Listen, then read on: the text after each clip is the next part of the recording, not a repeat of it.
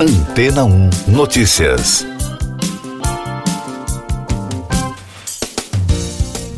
Bom dia! Em 2023, a Rússia, a Índia e a Agência Espacial Europeia lançarão missões à Lua e ao espaço profundo. A movimentação segue a missão Artemis 1 da NASA, que recentemente fez uma órbita lunar usando uma espaçonave projetada para colocar as pessoas de volta na superfície da Lua. A Índia planeja lançar a missão Chandrayaan 3 à Lua em junho, levando um módulo de pouso e um rover robótico para explorar a superfície. O país chegou à Lua pela primeira vez em 2008 com o Chandrayaan 1. A Rússia planeja lançar a missão Luna 25 em julho, colocando uma sonda na Lua para coletar amostras de sua região polar sul. A SpaceX planeja levar o bilionário japonês Yusaku Maezawa e outros oito passageiros na Dare uma viagem ao redor da Lua no final de 2023. Esta seria a primeira missão do veículo Starship que é capaz de transportar 100 pessoas. E a agenda de viagens e missões espaciais não para por aí. A NASA, a Agência Espacial Americana, planeja lançar a próxima missão lunar em 2024. Chamada de Artemis 2, ela levará astronautas para orbitar o satélite natural. Além disso, a agência deve lançar a missão Artemis 3 em 2025 ou 2026, pousando a primeira mulher e a primeira pessoa negra na Lua. Será a primeira vez que as pessoas caminham na Lua desde a última missão Apollo da NASA em 1972. A NASA disse que usará a SpaceX Starship para a missão. E a China anunciou planos com a Rússia para estabelecer uma base conjunta na Lua até 2035, mas nenhum cronograma foi traçado para o projeto. Em entrevista à BBC, o Dr. McDowell, astrônomo da Harvard Smithsonian Center for Astrophysics nos Estados Unidos, disse que o objetivo das potências espaciais é estabelecer bases na Lua para os astronautas viverem. Mais destaques das agências internacionais no podcast Antena 1 Notícias. Uma tempestade de inverno atingiu os Estados Unidos. O frio intenso matou 17 pessoas e deixou 200 milhões de pessoas em alerta em 48 dos 50 estados americanos. De acordo com as agências, as temperaturas chegaram a menos 50 graus Celsius em algumas regiões. Além disso, os sistemas de energia em todo o país estão sobrecarregados pelo aumento da demanda por aquecedores e danos causados por tempestades nas linhas de transmissão.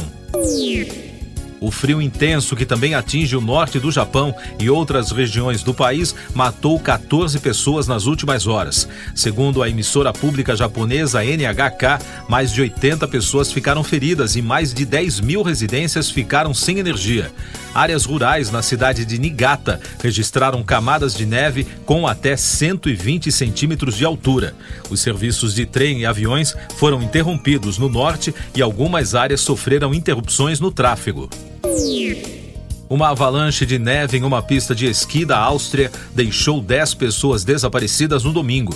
A agência de notícias austríaca informou que o acidente aconteceu na pista de Lexus, no município de Vorarlberg, no oeste do país. Equipes de resgate buscam por vítimas com helicópteros. O resort responsável pela pista interrompeu as atividades por conta do acidente. Três organizações não governamentais que operam no Afeganistão cancelaram as atividades no país após o Talibã proibir mulheres nessas organizações. No sábado, o Ministério de Economia afegão ordenou que as ONGs em atividade deixassem de empregar mulheres, com o argumento de ter recebido denúncias de quebra dos códigos de vestimenta. As organizações contestaram. A Comissão Nacional de Saúde da China anunciou que não publicará mais os dados diários de casos e mortes por Covid-19.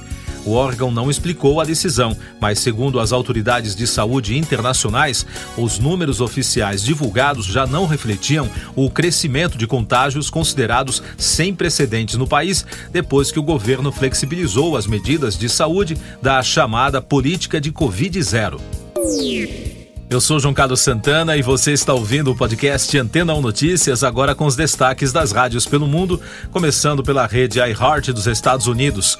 Barack Obama está de volta com a tradicional lista de músicas de fim de ano. De acordo com a emissora, as músicas que o ex-presidente compartilhou neste ano não decepcionam. Diz a reportagem. Obama é como nós. Ele vibrou com o novo álbum de Beyoncé e o mega hit viral de Laiso, entre outros sucessos. O político escreveu no Twitter: Sempre gosto de compartilhar minha lista de músicas de fim de ano com todos vocês. E este ano ouvimos muitas músicas ótimas. Outro destaque da rede iHeart, uma reportagem lembrou alguns fatos que marcaram a história da música no dia de Natal, como por exemplo em 1959, quando um aprendiz de engenheiro de 18 anos de Liverpool, chamado Richard Starkley, ganhou sua primeira bateria no Natal. Mais tarde ele faria uma carreira e usaria o nome artístico de Ringo Starr. A rádio também lembrou a morte de George Michael em 2016 aos 53 anos de Londres da Capital FM. A emissora britânica considerou que este foi o ano de Taylor Swift. Segundo previsão dos editores da rádio, a estrela pop levará sua dominação nas paradas mundiais para o próximo nível em 2023. A Forbes estimou que a cantora e compositora pode faturar algo em torno de 620 milhões de dólares com a The Eras Tour, que começará em 17 de março. E da rádio BBC, a Meta, dona do Facebook, concordou em pagar 725 milhões de dólares, algo em torno de 600 milhões de libras esterlinas, para encerrar uma ação sobre uma violação de dados ligada à consultoria política Cambridge Analytica. A disputa acusou a gigante da mídia social de permitir que terceiros, incluindo a empresa britânica, acessassem os dados pessoais dos usuários do Facebook. A quantia é a maior em uma ação coletiva de privacidade de dados nos Estados Unidos, dizem os advogados. A Meta, que não admitiu as irregularidades, disse que reformulou sua abordagem à privacidade nos últimos três anos. Siga nossos podcasts em antena1.com.br. Este foi o resumo das notícias que foram ao ar hoje na Antena 1.